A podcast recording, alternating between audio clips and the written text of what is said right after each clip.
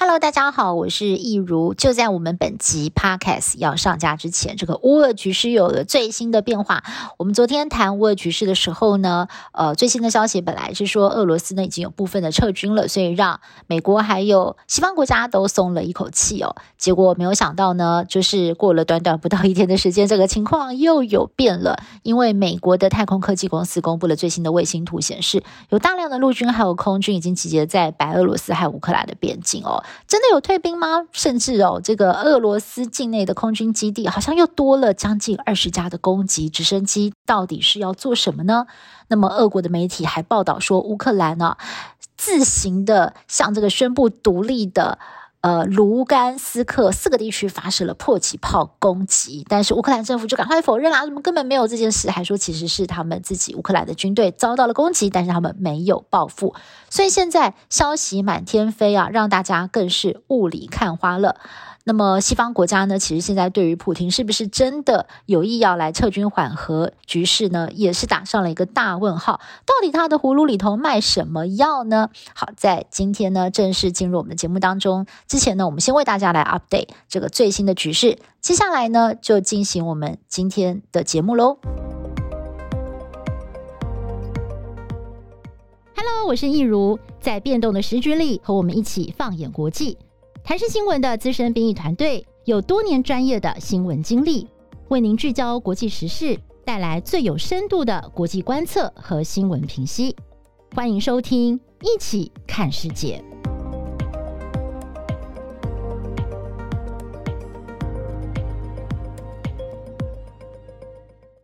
Hello，大家好，我是益如，欢迎收听《一起看世界》Podcast。哇，我们这期的 Podcast 很特别哦，要继续的来谈乌俄的紧张关系 Part Two。这个礼拜以来哦，乌俄之间的情势让全世界都跟着非常的紧张，在外交折冲上面呢，也不断的在进行当中。那么，甚至美国都已经直接喊出说，俄罗斯很有可能在十六号会进攻。不过呢，我们看到就是在我们录音的时间刚好就是十六号，哎。俄罗斯呢，这个把一部分的兵力呢往后退了，这个对国际上来讲真的是一个非常好的消息哦，所以也造成了美股大涨。所以呢，经过这一个礼拜，到底发生了什么事情？事情怎么会有这样子一个转折呢？我们呢在今天的节目当中哦，首先邀请到我们在上个礼拜就陪大家，那么给大家非常详细精辟的分析的台视新闻部国际新闻中心的资深编译林信安，同时他也是我们一起看世界的制作人。Hello，信安哥，你好。嗨，一如好，大家好，我又来了。我们还请到了一位超级特别来宾哦，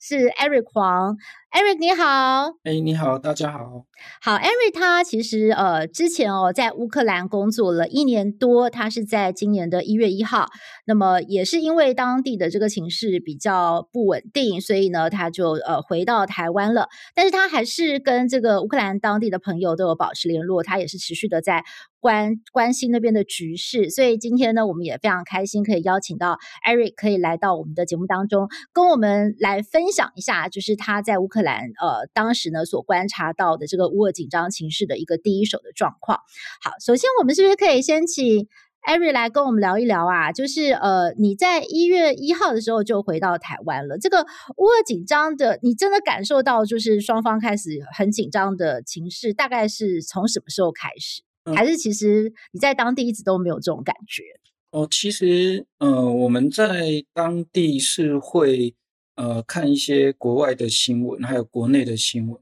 那会知道有这个状况，其实都是国内的那种政论新闻讲的挺夸张的，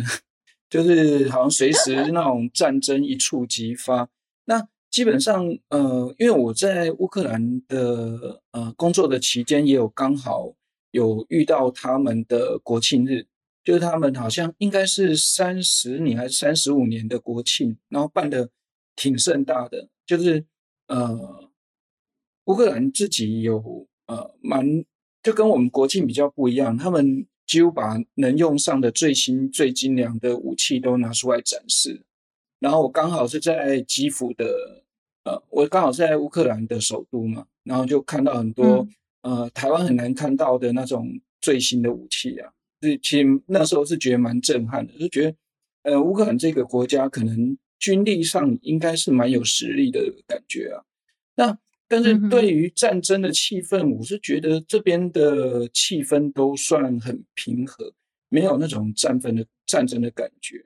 然后呃，大家好像都相处的还蛮欢乐的，没有没有那种那种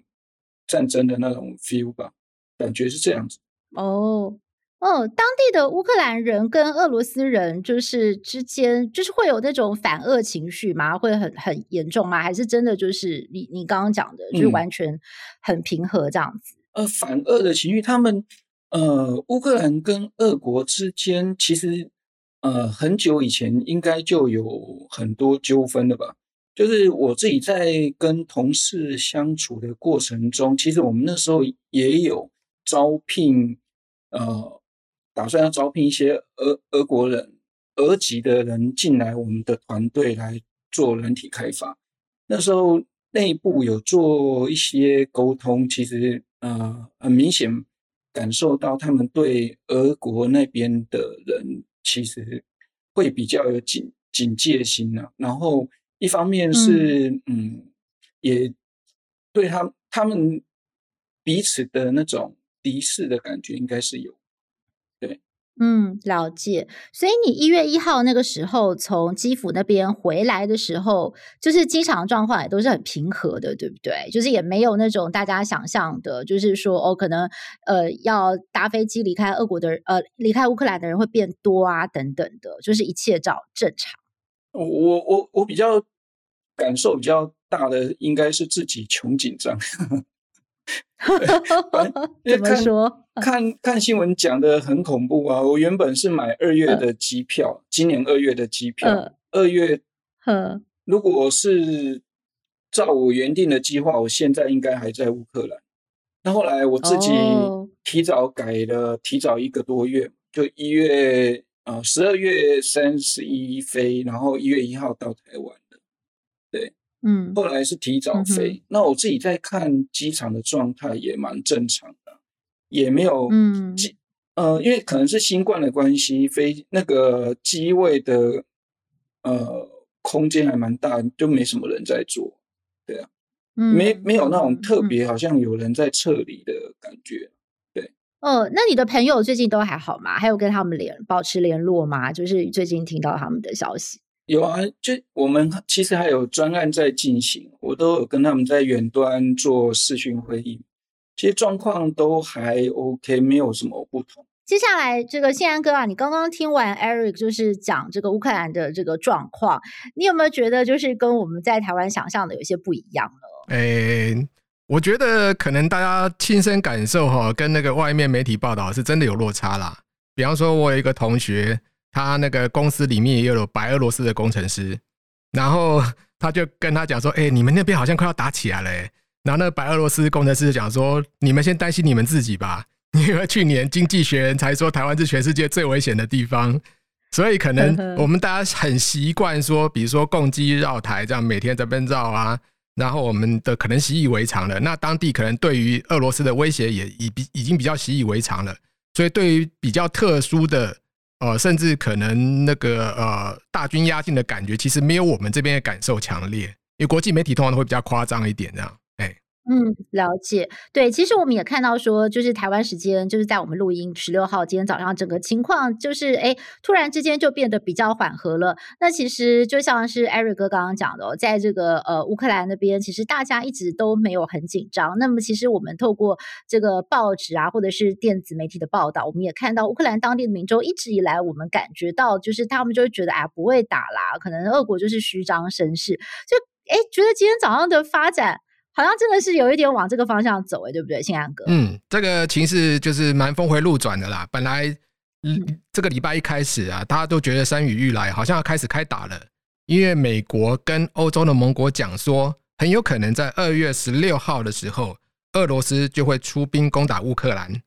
那当然，这个大家就开始研究啊，到底可能进进军的路线是怎么样啊，或俄罗斯可能会怎么打乌克兰啊？但是，就突然之间，就在昨天呢、啊，十五号的时候呢，出现了比较缓和的讯息。也就是说，我们先看到说，那个俄国的外长拉夫洛夫，那他出现在电视上跟普廷报告说，那个他们外交协商的情形，然后也是一样哦，跟上次那个马克宏会见普丁一样，都坐很长的桌子，然后甚至比那个马克宏那张桌子还要长。那可能是因为他们比较担心这个新冠感染的问题啦。然后拉夫洛夫就跟普丁报告说：“我觉得我们外交仍然外交的努力仍有可为哦。”然后普丁就在电视上说：“好，那我们就继续协商。”结果这段画面出来之后，大家感觉说：“哎，是不是外交折冲可以有一些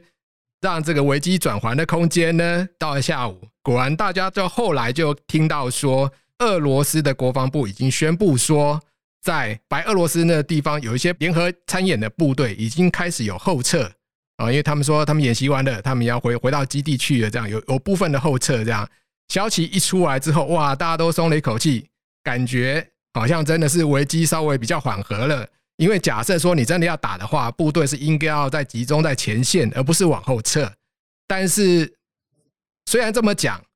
你只要想打的话，再把部队拉到前线去，还是可以打。所以事实上。呃，比如说，包括英国，包括这个呃乌克兰啊，英国的外长还有乌克兰的外长都说，我们必须要核实，就是说我们必须要亲眼看到说他们部队真的有后撤了，我们才能确定说危机是不是真的已经解除了。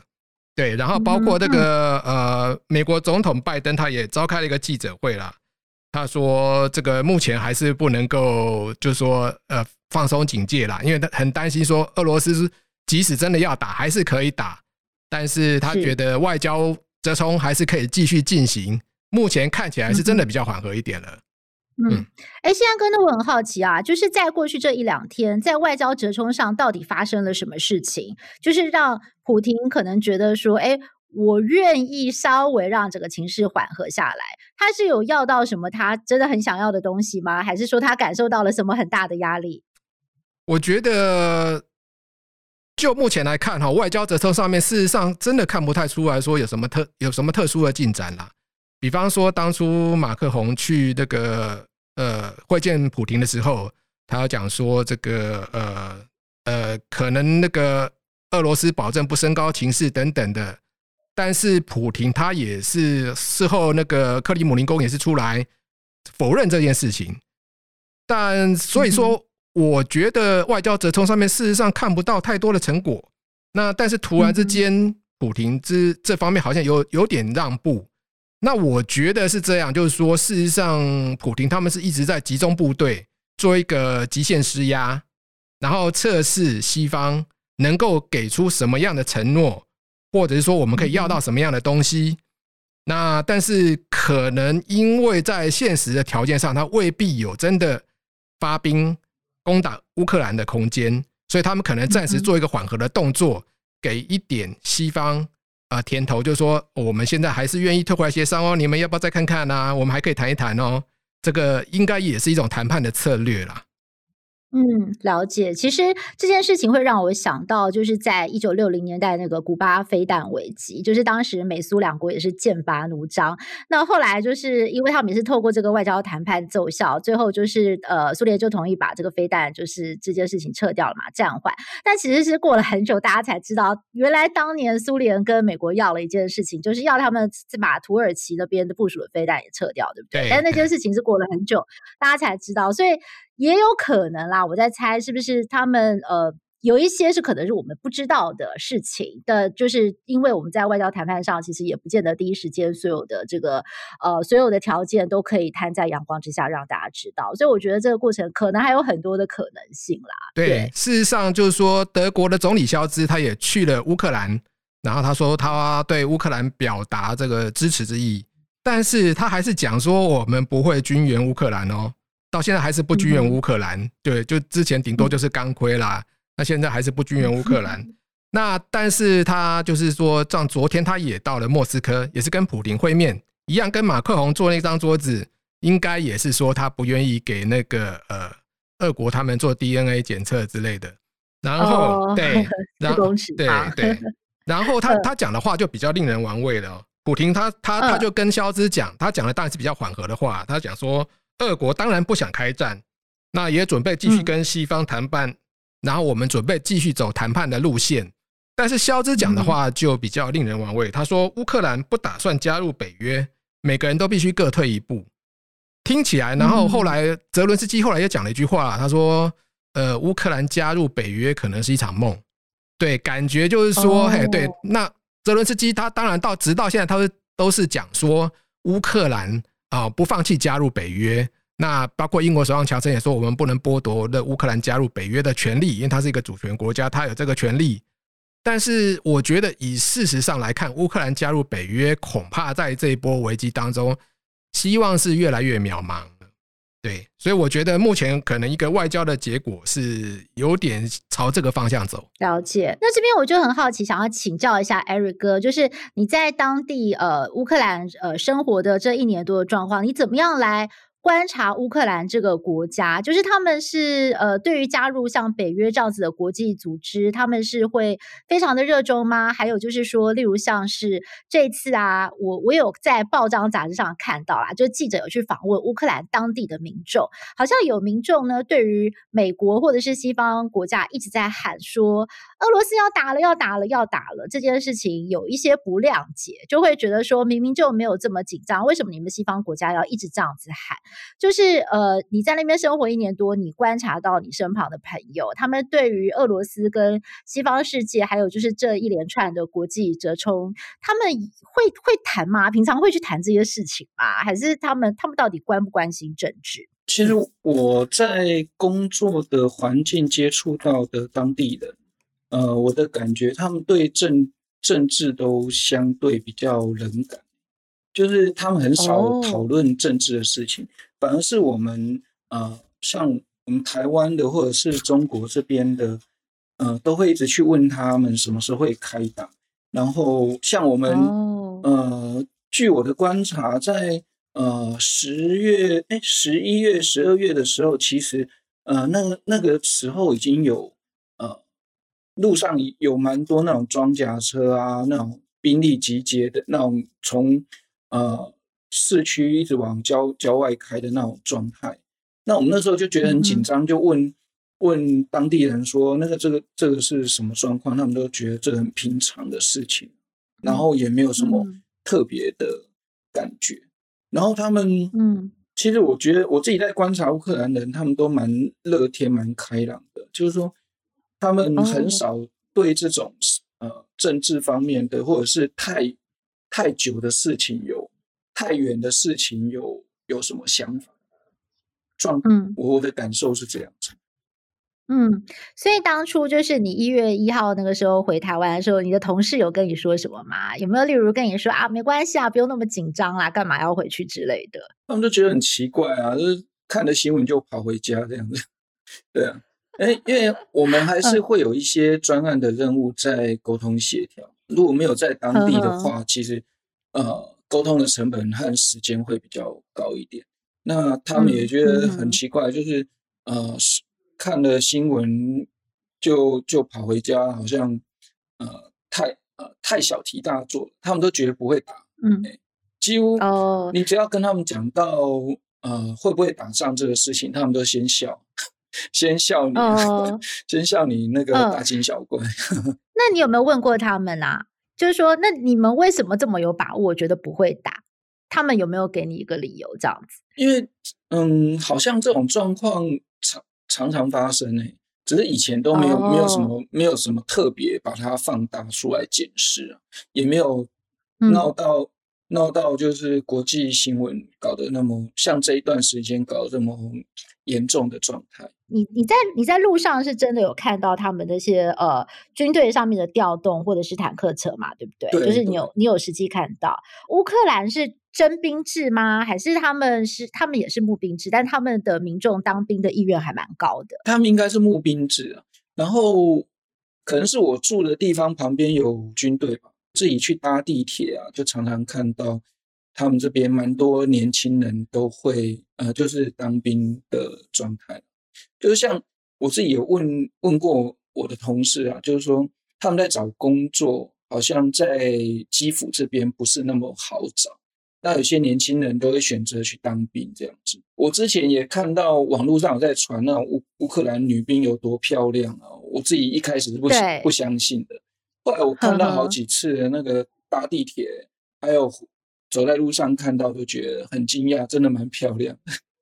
哦、oh. 嗯，就是很很显眼啊就是他们穿一身军装，然后远远看就又年轻，然后那个你也知道，乌克兰的小姐都长得又高又漂亮，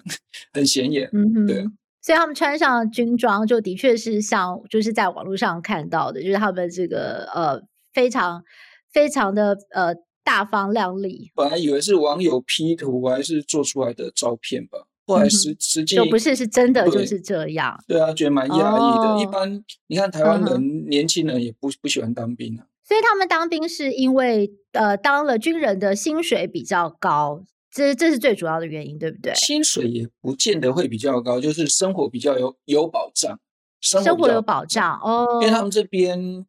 呃一般就是像我们那种 IT 公司的工作，其实职缺也没有、嗯、没有那么多。好，现在跟，你听到那个 Eric 哥刚刚这样的描述，嗯、你有觉得很讶异吗？跟你想象的，嗯，差不多啦。就是说我其实我们看那个呃，我们这边台湾新闻报道吧，比如说我们有台湾的留学生在乌克兰那边，他其实，在超市里面做直播，其实超市里面根本没有抢购物品的问题。我们大家常常看到多，带一点新冠疫情在抢卫生纸啊，抢一些什么鸡蛋或什么的，但事实上在当地看到货架都是满的。所以事实上，当地的战争气氛其实没有那么强烈的感受，反而是国际媒体比较担心。那我想，国际媒体倒也不是瞎紧张啦，因为从这个卫星照片来看，真的是集结了非常多的战机啊、战车等等到边境地区，甚至连那个短程弹战术弹道飞弹，什么伊斯坎德都拉到边境去了。所以这些东西事实上并不是说一个演习的规模而已。所以国际媒体的担心呢，不是没有理由的。对，那我觉得普廷之所以在在昨天突然软化，我觉得可能有一点时机的压力啦。比方说，我们大家知道，之前大家想说，俄罗斯要进军，必须要等这个这个下雪，这个土地结冰了，机械化部队才容易进军。但是我们前两天看到说，在那个南边，俄罗斯南边顿河畔罗斯托夫那个地方，他们在部队军演的时候呢。就是十几辆的那个 T 七十二 B 三型最新的这个 T 七十二，那他们在演习的时候卡在那个泥淖里面了，结果他们就派出怪手这边挖挖很久都还还出不来。那个 T 七十二 B 三是一千两百匹马力的，都开不出来。然后乌克兰它在一到呃今年二月，它的平均均均温是只有有高到一到三度，所以事实上是相对于以前来讲来讲是比较暖冬。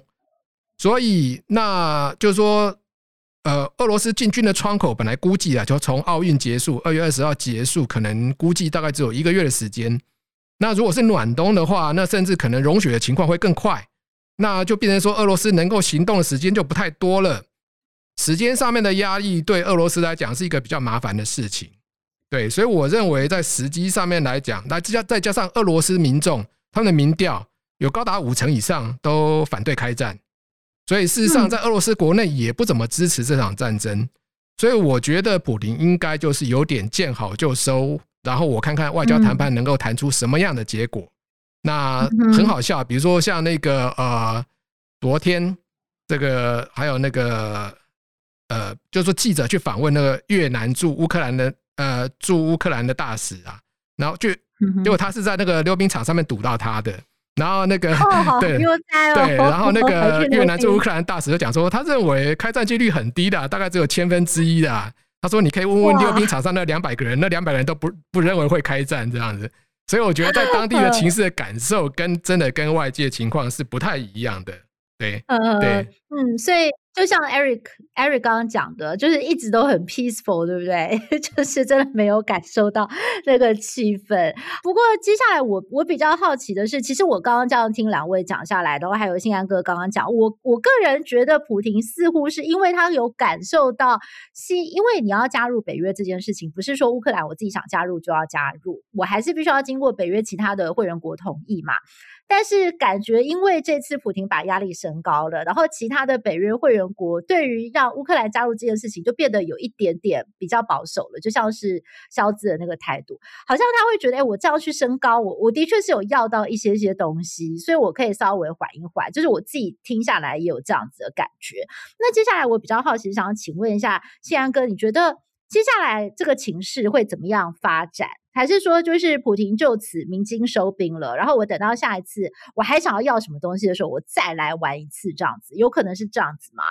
我觉得这可能会常态化了，因为俄罗斯自从这个二零一四年占领乌克兰之后，它跟西方的敌对态势就已经成型了。那从呃去年、前年等等，它就常常举行大规模军演来施压，只是这一次又做得更大了。尤其这次是因为拜登上台之后，再加上去年在阿富汗那个美军狼狈撤军的情形，我觉得各大独裁者都想要测试一下美国。看看他们能怎么反应，包括我们前阵子看到，就是说金正恩不断的试射飞弹等等，然后普廷他也想要看看能从美国那边要到什么东西。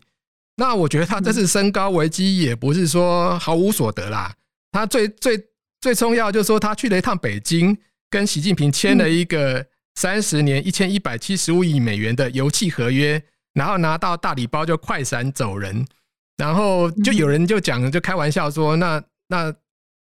乌克兰、俄罗斯要不要打乌克兰哦？可能问中国大陆知道，最知道，因为他们那个呃，他们稍微之之前有组成了一个联合战线嘛，统一战线的问题。然后我既然都跟你签了三十年的油气合约，要出什么事，你好歹告告诉我一下吧，好歹有个售后服务一下吧。对，但是 也有人讲说，这个是这普廷啊，就是一个碰瓷党啊，他制造了一个假车祸，然后赚到一点钱他就跑了，就有点像习近平被捞了一笔这样子，对，有点有有有点是这个味道的感觉啦，对。哦，原来是这样。那其实大家这次也想看看，那呃，就是事情发展到现在，你觉得拜登有通通过这个压力测试吗？就是美国跟西方团队这次透过外交折冲，到底是惨输普廷，还是其实也没有处理的太差？我认为到目前为止算处理的中规中矩啦。就说目前为止危机没有爆发。嗯、那个因为之前二零一四年那个古廷他出兵克里米亚的时候。那个时候，西方呃，包括奥巴马政府，那时候基还有欧洲，基本上都没有什么反应，甚至连制裁都看起来不够力道，所以就是让大家觉得说，这个呃，当初就已经犯了一个大错。所以这次加上拜登政府去年在阿富汗有点灰头土脸，所以他们这次比较小心。我看《华尔街日报》是讲说，他们甚至在危机刚开始的时候，他们的白宫内部就组成一个叫 Tiger Team 老虎团队。就是找来了各方面的专家，比如说国安啊、军事啊、经济等等各方面的专家，他们来模拟，万一乌克兰爆发战争的时候，那个会发生什么样的情形，我们可以怎么样的回应？包括这次，比如说呃，他们都在讲说，我哎，他们就事先在讲了一大堆啊，比方说呃呃，俄罗斯可能制造一些伪旗行动 （false flag），就是说他可能制造一些假的乌克兰军队攻击俄罗斯的一些影片。等等啊，也还还有还有尸体等等的，然后制造我们出兵的借口，所以那个他在这方面都很小心，甚至连我们之前讲的上个礼拜，他讲说二月十六号就会开战，那那个普廷他还拿这个事情呢在开玩笑说，怎么？他说我们要开战，哎，你他叫那个他们助理佩斯可夫说，哎，你去查查看啊，我们到底几点要开战呢？讲的好像是真的一样，对啊。所以说，他们等于是说，就是说，我们把你各各种可能的做法啊，说甚至可能说，可能开战之前会有大规模的网攻，我们都先给你破梗。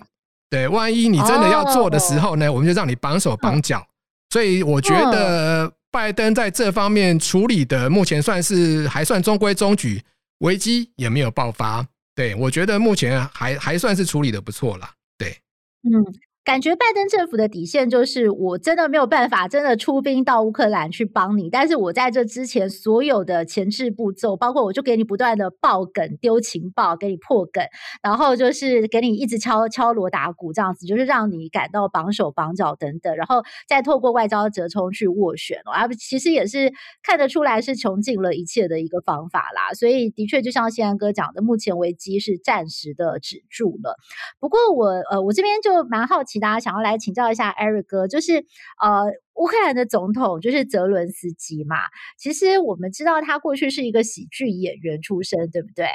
就是我我想我很好奇，就是呃，当地的民众对他的评价如何？因为我发现他在这个上任之后啊，其实他就是不断的要去处理乌克兰面对到的这些威胁，然后。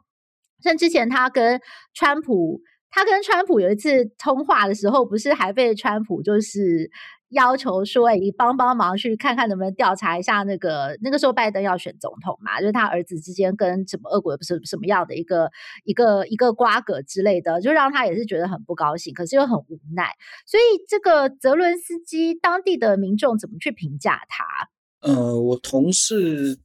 都对政治相对比较比较冷感一点哦，对对对，然后是是是讲，呃、因为。你也知道，他们之前的总统还有一任，还有一任是做巧克力的嘛？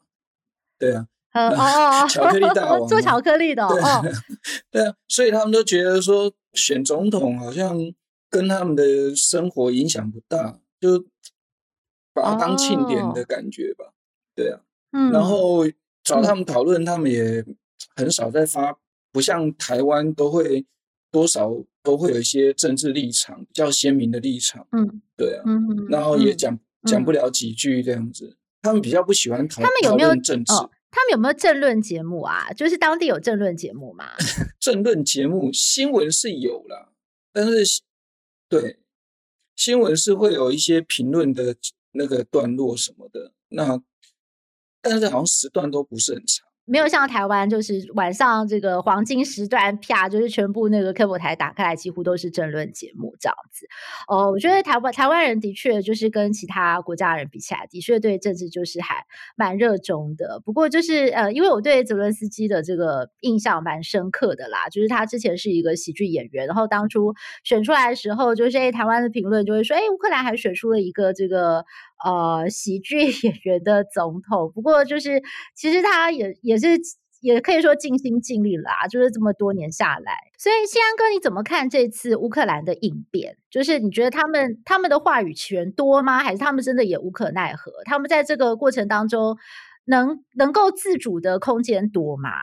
我认为泽伦斯基在这次的表现是出乎意外的好啦，就是说他、嗯、他的表现出乎大家想象，算够冷静，够镇定。然后也表现那种不屈服的精神等等这样子，然后他也在各方面都是说折冲方面，就是说目前乌克兰并没有损失什么东西，但是呢，乌克兰就是说在目前这个危机上面还是顶住了这样，所以我觉得在这方面来讲，乌克兰也是一个表现目前还算不错，就是泽伦斯基在处理的方面也还算不错。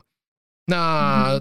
就是说，呃，大家都在讲，比如说那个马克宏去跟这个普丁。这个呃，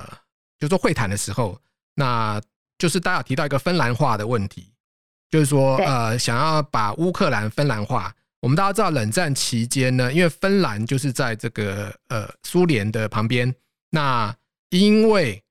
担心芬兰会反苏，所以那个时候呢，呃，就这个芬兰就决定中立。中立的话，他那个时候是有这个巴黎。和平条约，一九四七年巴黎和平条约的保障。那那时候芬兰呢，他那时候就就就答应说，我不加入北约，我也不加入欧盟。那他们那个时候也是经历经历了一段痛苦的过程啊，比如说他们把边界这个跟算是那个苏联领土那部分的那那个民众呢，他们就迁回去，然后把那个边界的村子都烧了等等。所以芬兰跟苏联那个时候没有领土纠纷。然后那个苏联也是看着芬兰在眼皮底下，他们有民主政治，对对对，那他们也有宪法等等的。那但是呢，苏联就没有对芬兰讲太多的话，但事实上压力也挺大的啦。所以说芬兰人说他们一直都很小心。可是呢，呃，比如说在这波危机当中，那个芬兰的的总统跟那个呃普廷呢，他其实交情也算不错啦。他觉得。他之前觉得可能不会开打，但是后来他越来越觉得有可能会开打。他觉得气氛有变，因为他觉得这个看这个势头，普丁好像想要动手的样子。那其实因为芬兰跟这个苏联，他们其实跟俄罗斯他们有长久的打交道的经验，所以芬兰的感受是很强烈的啦。那其实前两天还有一个消息是说，芬兰决定买六十五架的 F 三十五战机，这个就很值得玩味了，因为芬兰是中立国。但是他美国买了美国，他他决定要采购六十五架 F 三十五战机，表示说在这次危机期间，其实芬兰也是感受到压力。那我们大家知道说，这个普廷他的主要目标是希望乌克兰不要加入北约，对，对可是你万一打下去之后，你可能会适得其反，就是说，因为你打下去之后，嗯、呃，不管你是小打、中打、大打，所谓的小打，比如说你可能可能从乌东那边出兵扩大战果；中打的话，你可能就是说你大概从克里米亚跟呃俄罗斯边境那边出兵，把整个乌克兰的这个黑海岸全部占下来，一直到敖德萨那边。对，那让那乌克兰就完全没有靠海，对，对它是形成更大的压力。大打，你甚至是从北边的白俄罗斯、东边的俄罗斯、南边的克里米亚三路出兵，然后整个从一那个涅伯河沿岸整个把乌东给占下来，甚至你可能要占领乌克兰全境。当然，我们大家知道这个呃，俄罗斯跟乌克兰的军力比是悬殊的啦。比方带我们看到 Global Firepower。二零二二年最新的数字，俄罗斯的军队是八十五万人，然后那个呃，乌克兰的现役部队大概差不多二十万人左右。那战车的话，这个俄罗斯大概一点二五二五万辆，然后这个乌克兰也只有两千六百辆。所以事实上，战力比是相当悬殊的。俄罗斯真的要打到基辅是打得到的，对，虽然不可能有有可能不会像大家讲说，我们两天三天就打到基辅了。但是真的要全力打是打得下来的。问题是说，你打了是不是要占领呢？你如果一占领的话，美国在伊拉克的经验，我们大家知道，呃，乌克兰的领土是六十万平方公里，伊拉克是四十三万平方公里，所以乌克兰是比伊拉克还大的一个地方。然后你要占领那么大领土，你是不是要十万、二十万的部队驻扎在那里呢？你能不能有那么大的经费？你能不能有那么大的人力？然后你还要应付反抗军，你还要应付一些突击队等等的这些，这时时都可能发生的人命损失、经济损失等等。所以你要应付这个问题，美国这个世界超强都有点都应付不来的，更何况你现在俄罗斯的这个呃每年的 GDP 的实力大概只有美国的百分之七，对，所以事实上它的 GDP 实力是连韩国都不如的。那如果说你要打一个这么大的一个国家，你还要占领，你恐怕是一个问题。再加上你如果打下去，北约会有什么反应？那大大家都已经看到了，芬兰芬兰都想要买 F 三十五了，然后现在传闻芬兰、瑞典都有可能想要加入北约。你如果真的打下去，我看他们大概就加入北约了啦。所以，所以这个你反而是适得其反，再加上。这个呃，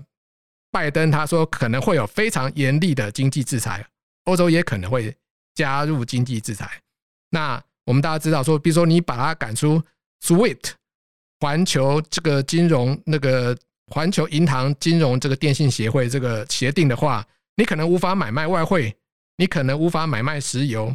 对，所以你可能经济损失会非常的大。我觉得这个都是普丁必须列入考虑的。所以你万一打下去，你反而有可能得不偿失，所以这个这一点是必须列入考虑的。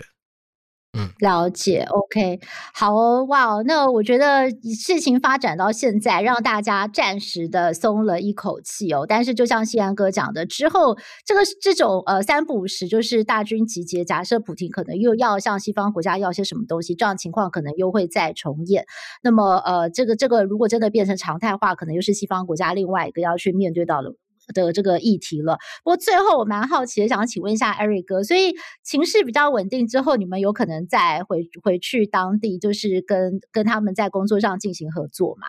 嗯，就看到时候的工作的变化吧。要回去，其实我也蛮蛮开心。如果能够回去的话，对啊，那边那边其实还蛮好生活的。呵呵，了解了解，OK，好啦。其实我觉得这个事情至少是往好的方向发展。像大家最不想看到的，就真的是打仗，因为真的发生战争的话，就是最无辜的还是一般的民众嘛，一定是会受到很多的一个波及，不管是人命上面的损失，还是财产上的损失。嗯，好的，我们今天真的非常谢谢两位加入我们的讨论。那么，呃，如果如果我们的听众朋友呢，就是对我们的节目有任何的 feedback，也欢迎大家可以来到我们的 IG，还有我们的。粉砖来留言，那么也提醒大家别忘喽，每个星期天晚上九点钟，一起看世界在台视新闻台会准时的跟大家见面。我们下次再会喽，谢 谢，啊、拜拜，拜拜，拜拜。